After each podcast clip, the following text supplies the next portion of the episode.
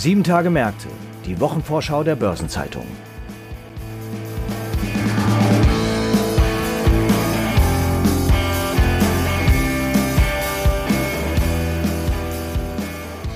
Vielfältige Themen prägen die anstehende Woche. Nachdem die EZB vor wenigen Tagen ihren Finanzstabilitätsbericht vorgestellt hat, wird am Donnerstag der Finanzstabilitätsbericht der Bundesbank präsentiert. Derweil legen Aroundtown und die NordLB ihre Zahlen fürs dritte Quartal vor, während Julius Baer ein Trading-Update zu den Erlösen in diesem Drei-Monats-Zeitraum liefert. Und E.ON veranstaltet einen Kapitalmarkttag, auf dem die künftige Strategie präsentiert werden soll. Zu diesen Themen und weiteren Terminen informieren wir Sie in den nächsten etwa 20 Minuten in der neuen Episode unseres Podcasts Sieben Tage Märkte. Dazu begrüße ich Sie herzlich, liebe Zuhörerinnen und Zuhörer. Heute ist Freitag, der 19. November. Mein Name ist Franz Kongbui und ich bin Redakteur der Börsenzeitung. Und gemeinsam mit meinen Kolleginnen Christiane Lang und Antje Kullrich, Mitglied unserer Rhein-Ruhr-Redaktion, stelle ich Ihnen die Themen vor, die in der anstehenden Woche wichtig werden. Beginnen werden wir mit E.ON und dazu begrüße ich Antje Kullrich aus unserem Düsseldorfer Büro. Hallo Antje. Hallo Franz. E.ON hält am Dienstag in der kommenden Woche einen Kapitalmarkttag ab. Was ist von dem Event des Energiekonzerns zu erwarten? Es ist der erste Capital Markets Day mit dem neuen Vorstandschef Leonhard Birnbaum an der Spitze. Der hat im April den langjährigen E.ON-Lenker Johannes Theissen abgelöst. Und was machen neue Chefs so immer als erstes? Die setzen gerne einen Strategieprozess auf. Das hat auch Leonhard Birnbaum getan. Er hat sieben Monate dafür Zeit gehabt. Und Birnbaum kennt die Branche tatsächlich aus dem FF. Er war zuvor bei RWE und hat da schnell Karriere gemacht. Seit 2013 gehört er jetzt dem E.ON-Vorstand an. Und er wird seine eigene Duftmarke setzen wollen. Den Anlegern hat er auf der Hauptversammlung im Mai schon Dekaden des Wachstums versprochen. Und mit was kann inhaltlich gerechnet werden? E.ON ist einer der größten Netzbetreiber in Europa, und zwar von Verteilnetzen. Das sind die regionalen Strom- und Gasnetze. Aus diesem regulierten Geschäft kommen etwa drei Viertel des operativen Gewinns des Konzerns. Die Nachfrage nach Strom wird in den kommenden Jahren zum Beispiel durch die Elektrifizierung der Mobilität enorm zulegen. Die Zahl der Ökostromanlagen soll rasant wachsen. Diese dezentralen Energieproduzenten müssen dann nämlich alle ans Netz. Und E.ON wird also stark in den Netzausbau investieren müssen.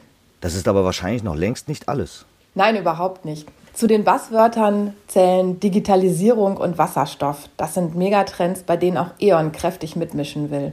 E.ON hat im Oktober zum Beispiel angekündigt, mit europäischen Partnern ein Wasserstoffverteilnetz im Ruhrgebiet aufzubauen. Das ist jetzt ein Einstieg.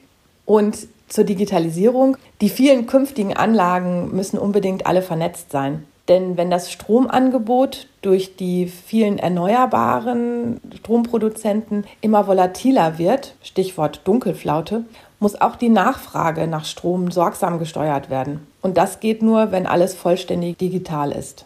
Und wie sieht die Ausgangslage aus? Ist E.ON für die kommenden Herausforderungen gut aufgestellt? Ja, das sieht schon ganz solide aus. E.ON hat zuletzt gute Zahlen vorgelegt. Nach neun Monaten hat sich das bereinigte Konzernergebnis verdoppelt. Das lag zum Teil zwar auch daran, dass E.ON Entschädigungsleistungen für den Atomausstieg kassiert, aber auch im operativen Geschäft ist es eigentlich ganz gut gelaufen. Sorgenkind war zuletzt das britische Vertriebsgeschäft. Das hat lange Zeit rote Zahlen produziert und E.ON hat das jetzt aber gedreht und tatsächlich einen nachhaltigen Turnaround geschafft. Außerdem ist es dem Konzern gelungen, die Verschuldung runterzubekommen. Die ist deutlich gesunken, vor allem auch deshalb, weil der Rechnungszins für die Pensionsrückstellung gestiegen ist und dadurch die Pensionsverpflichtungen in der Bilanz gesunken sind. Das hat eben die Verschuldung runtergedrückt. Und die Aktie lief zuletzt auch ganz gut. Aber mit den politischen Rahmenbedingungen hat sich Leonhard Birnbaum in letzter Zeit vielfach nicht so zufrieden gezeigt, oder? Ja, das ist tatsächlich so. Birnbaum hadert äh, durchaus mit den Rahmenbedingungen. Die Bürokratie ist ihm ein Dorn im Auge. Und die Genehmigungsverfahren, zum Beispiel für den Bau neuer Windkraftwerke, hält er für extrem schwerfällig und langsam. Auch bei der Digitalisierung der Energiewirtschaft hat Deutschland ähm, nach seiner Meinung Nachholbedarf. Die digitalen Messsysteme zur Steuerung von Schwankungen im Stromangebot sind noch viel zu wenig verbreitet. Das Stichwort heißt hier Smart Meter. Die Zertifizierung dieser Smart Meters dürfe nicht so ewig lange dauern wie bisher, fordert der E.ON-Chef.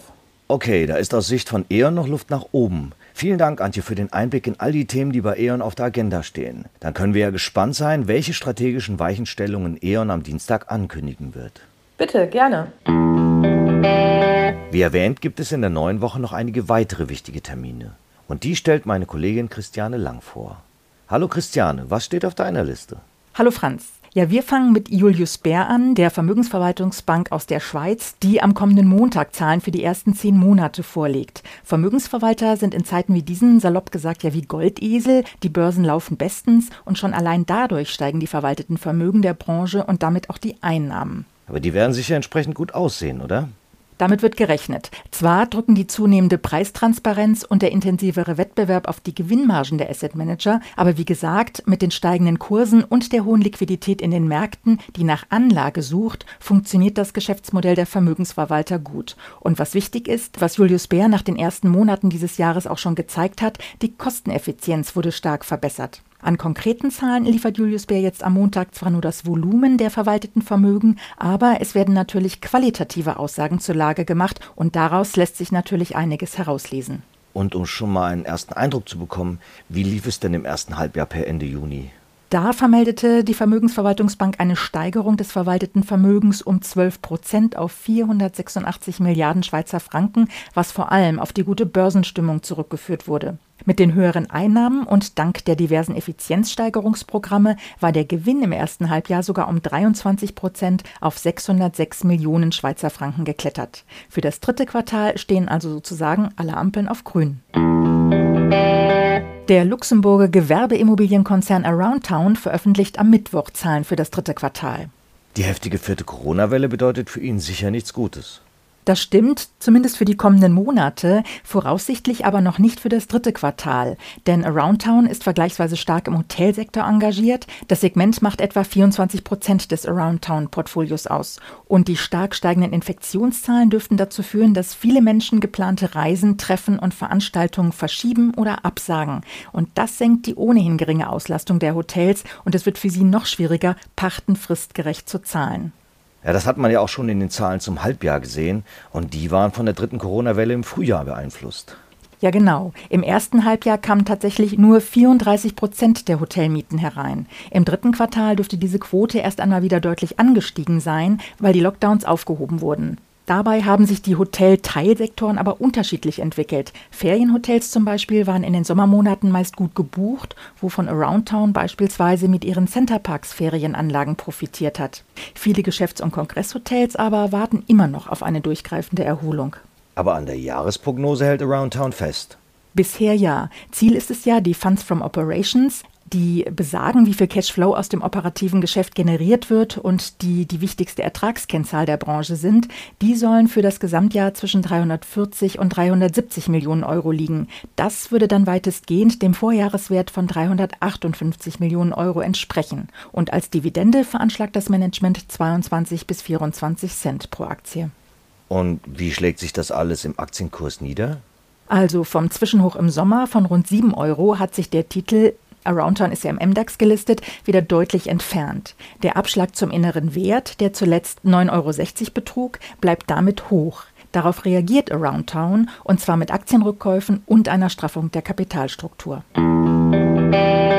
Und am Donnerstag legt die NordLB in Hannover ihre Zahlen für die ersten neun Monate vor und die werden klar positiv sein, hatte Vorstandschef Thomas Bürkle bereits angekündigt. Ja, aber hatte doch eigentlich schon deutlich mehr avisiert, oder? Das stimmt. Bökle, der ja zum Jahresende in den Ruhestand gehen wird, hat vor wenigen Wochen auch betont, die NordLB habe die Trendwende geschafft und rechne für das Gesamtjahr mit einem Gewinn, sofern die Entwicklung so weitergeht. Da darf also nichts mehr dazwischenkommen. Für das Halbjahr hatte die NordLB, die ja die viertgrößte Landesbank nach LBBW, Bayern LB und Helaba ist, noch einen Verlust von 45 Millionen Euro ausgewiesen. Was sind denn die Gründe für den jetzt positiven Trend?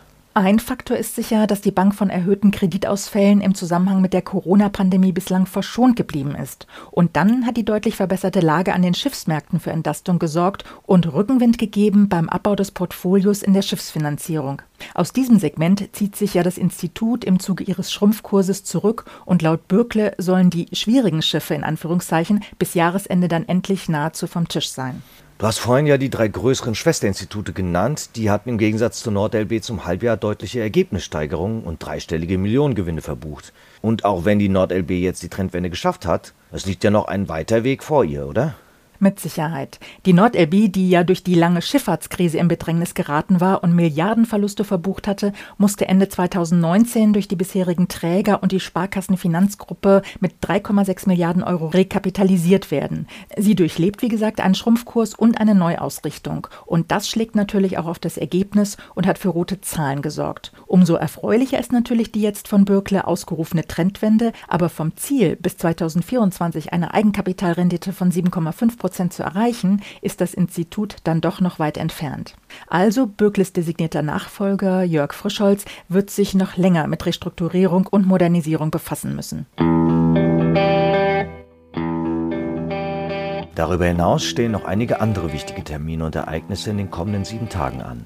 Dazu werden wichtige Konjunkturindikatoren veröffentlicht und eine Übersicht zu all dem finden Sie heute im Finanzmarktkalender auf Seite 2 der Börsenzeitung und unter börsen-zeitung.de/slash Finanzmarktkalender. Dabei ist das folgende besonders erwähnenswert. Am Dienstag bleiben Japans Börsen feiertagsbedingt geschlossen. Am Mittwoch präsentiert die US-Notenbank Fed das Protokoll der geldpolitischen Sitzung vom 2. und 3. November. Unterdessen werden die wöchentlichen US-Öllagerdaten veröffentlicht. Am Donnerstag bleiben die US-Börsen wegen Thanksgiving feiertagsbedingt geschlossen. Derweil legt der Europäische Automobilverband ACEA Zahlen zu den Neuzulassungen von Nutzfahrzeugen im Oktober vor und die schwedische Notenbank liefert das Ergebnis der geldpolitischen Sitzung. Und zum Wochenabschluss findet an den US-Aktienmärkten und am US-Anleihemarkt nur ein verkürzter Handel statt. Die Europäische Zentralbank informiert über die Kreditvergabe im Oktober und die Ratingagentur Moody's legt die Einstufungen für Belgien und die Schweiz vor, während Standard Poor's das Ratingergebnis für Irland bekannt gibt. Ein paar runde Geburtstage gibt es in den nächsten Tagen ebenfalls zu feiern. 60 Jahre alt werden Dieter Manz, Firmengründer und über viele Jahre CEO der Manz AG, sowie Michael Mengler, Co-Vorstandsvorsitzender der Frankfurter Volksbank. Den 70. Geburtstag begeht Bernd Knobloch, ehemals Vorstand von Eurohypo und Commerzbank, während der ehemalige Bayern LB Finanzvorstand Peter Kahn seinen 80. feiert. 85 Jahre alt wird Helmut Ricke, vormals Vorstandschef der Deutschen Telekom und stolze 90 Lenze zählt dann Horstmar Stauber, der ehemalige Vorstandschef der Flughafen Frankfurt am Main AG, heute Fraport. Artikel zu Geburtstagen und Personalien finden Sie nicht nur auf der Personenseite der Börsenzeitung, sondern auch gebündelt in unserer Personalia-App. Und was Gedenktage angeht, steht in der kommenden Woche nicht nur wie erwähnt Thanksgiving an, sondern auch der Black Friday, der ja stets am Folgetag angesetzt ist. Und wiederum einen Tag später findet dann der Buy Nothing Day, der Kauf-Nix-Tag statt. Außerdem werden der Internationale Weltkindertag zum Gedenken an die Rechte des Kindes sowie der Internationale Tag gegen Gewalt an Frauen begangen. Im Übrigen ist es nun ein Jahr her, dass die Deutsche Börse nach Abschluss einer Marktkonsultation eine umfassende Reform der Regeln für ihre DAX-Indexfamilie beschlossen hat. Die bedeutendste Veränderung: Im dritten Quartal 2021 wurde der DAX von 30 auf 40 Aktien vergrößert, was zulasten des MDAX ging, der von 60 auf 50 Werte verkleinert wurde. Außerdem wurde das Umsatzranglistenkriterium gestrichen und durch eine Mindestliquidationsanforderung ersetzt. Damit entscheidet nur noch die Streubesitzkapitalisierung über die Zusammensetzung der Auswahlindizes. Hinzu kamen als Konsequenz aus dem Wirecard-Skandal Qualitätskriterien. Unter anderem werden Aktien von Unternehmen, die ihre Jahres- bzw. Quartalsberichte nicht rechtzeitig vorlegen, aus den Indizes entfernt. Und ebenfalls vor Jahresfrist verstarben der ehemalige Weltbankchef James Wolfenson sowie die Hand Gottes Diego Maradona. Zum Schluss noch ein paar Hinweise in eigener Sache. In der morgigen Ausgabe finden Sie neben einer Sonderbeilage zum Wirtschaftsraum Nordrhein-Westfalen wie jeden Samstag die Spezialthemaseite Recht und Kapitalmarkt. Am Dienstag gibt es wieder eine neue Ausgabe von Rules and Regulations, dem Regulierungsnewsletter der Börsenzeitung in deutscher und englischer Sprache. Am Mittwoch erscheint die Börsenzeitung mit einer Sonderbeilage zum Thema Healthcare. Überdies kommt eine neue Folge von Hashtag Volatility, der Anlagepodcast von Börsenzeitung und QC Partners. Und gestern ist bereits eine neue Episode von Nachhaltiges Investieren, der Podcast für die Investmentfondsbranche mit freundlicher Unterstützung von Union Investment. Veröffentlicht worden, darin erklärt Peter Brodeser, Head of Infrastructure Investments beim Versicherungskonzern Talangs, unter anderem, warum sich illiquide Sachwerte wie Immobilien trotz sinkender Renditen bei zugleich steigender Komplexität lohnen. Und im Übrigen finden am Dienstag die International Financial Standards Conference und am Donnerstag der WM Bankjuristentag 2021 statt. Und damit sind wir am Ende dieser Episode angelangt. Redaktionsschluss für diese Ausgabe war Donnerstag, 18. November, 18 Uhr. Eine Gesamtübersicht über Konjunktur- und Unternehmenstermine finden Sie unter börsen-zeitung.de. Alle genannten Links sind mitsamt weiteren Informationen in den Show Notes zu dieser Folge aufgeführt. Und wenn Ihnen, liebe Zuhörerinnen und Zuhörer, unser Podcast gefallen hat, dann freuen wir uns natürlich sehr, wenn Sie sieben Tage Märkte abonnieren und vielleicht sogar weiterempfehlen. Wir hören uns hoffentlich wieder am nächsten Freitag. Und wir wünschen Ihnen ein schönes Wochenende. Alles Gute.